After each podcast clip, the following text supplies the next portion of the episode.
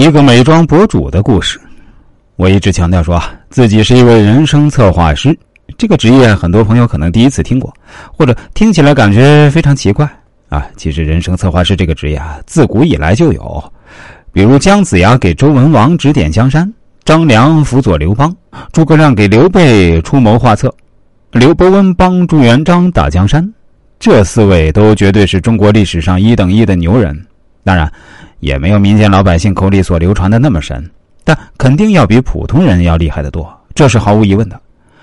昨天听了一期逻辑思维，听到罗振宇说啊，世界上任何职业运动员都会至少有个教练的，有的甚至还不止一个教练。请注意啊，这里说的任何职业运动员，不管这个运动员多厉害，水平多高，不管你是梅西还是 C 罗，不管你是詹姆斯还是杜兰特，不管你是费德勒还是纳达尔，都肯定有自己的教练给自己指导的。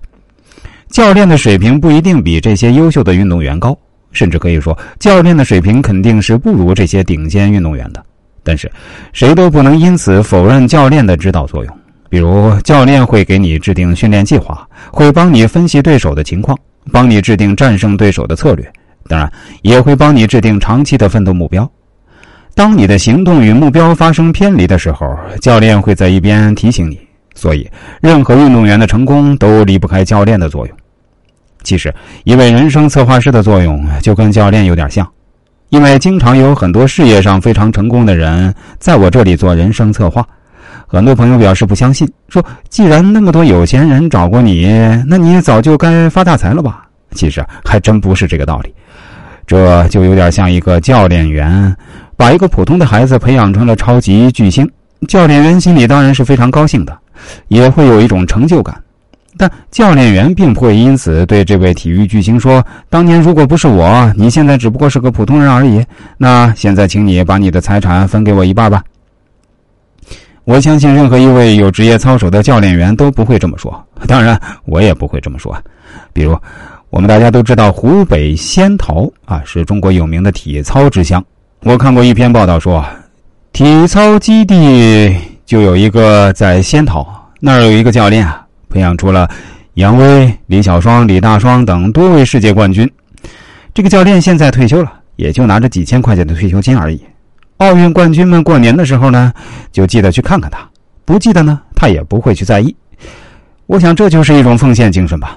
当然，在我多年的从业经历中，也确实给过很多成功的企业家或者社会精英一些人生方向、职业选择方面的建议。我也像那位教练员一样啊，只拿自己该拿的分内的那部分钱，不会额外去要求什么。当然，分内的我还是要的哈。曾经有一位美妆博主来找过我做人生策划。他第一次找我的时候啊，是十几年前了。那时候还是新浪博客以及天涯论坛、百度贴吧的时代。他对美妆这块确实是非常有心得的，而且长得也确实很漂亮。即使是现在已经四十多岁了，看起来跟三十岁左右差不多。当时啊，他就在各大论坛还有博客上积累了一大票的粉丝，大家对他的能力非常认可。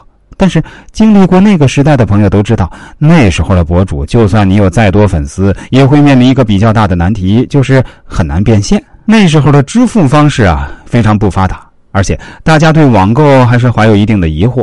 而且那时候没有短视频，所以你作为一个美妆博主，光是靠一些文字和图片，是很难真正打动消费者的。你说这款产品好，我自己感觉也很 OK，但是到底怎么个好法大家还是看不到效果，所以大家购买的欲望不会那么高，所以他那时候就非常困惑。他问我说：“要不要继续坚持下去？”他现在真是个只挣吆喝不挣钱啊！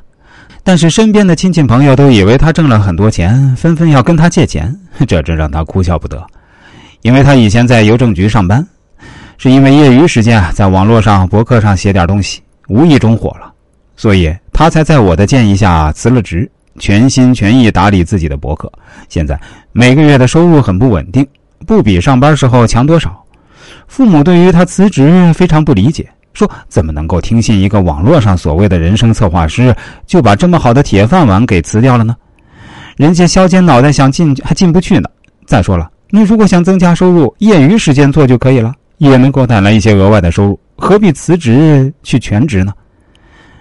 这些话说久了，他也有点动摇。于是他问我说：“师傅，我要不要继续坚持下去呢？如果我要回去上班的话，跟局长打个招呼还是可以的。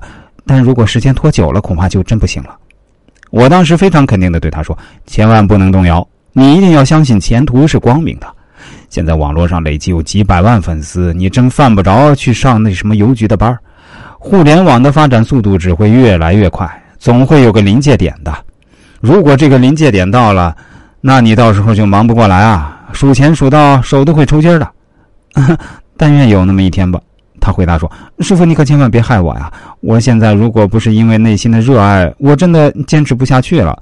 我现在每天思想都非常纠结的。”我说：“不会的，现阶段你就先像个傻瓜一样坚持下去吧。”后来的形势发展果然跟我预料的一样，支付方式变得多元化了。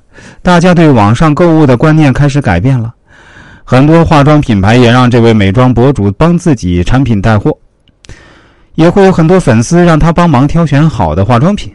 在这样的形势下，这位美妆博主的生意是可想而知啊，收入自然也是水涨船高。真的不知道比他在邮局上班的时候要高多少倍。后来快手短视频出来的时候，我就对他说：“你一定要开始做快手啊。”因为啊，你这种行业很适合用短视频的方式来呈现。他对我说：“师傅，我早就开始做快手了，真的谢谢你当初让我坚持下去啊！我现在真的挣钱数到手抽筋了。呃，不多说了，我要开始忙了。现在真是每天忙的要死。”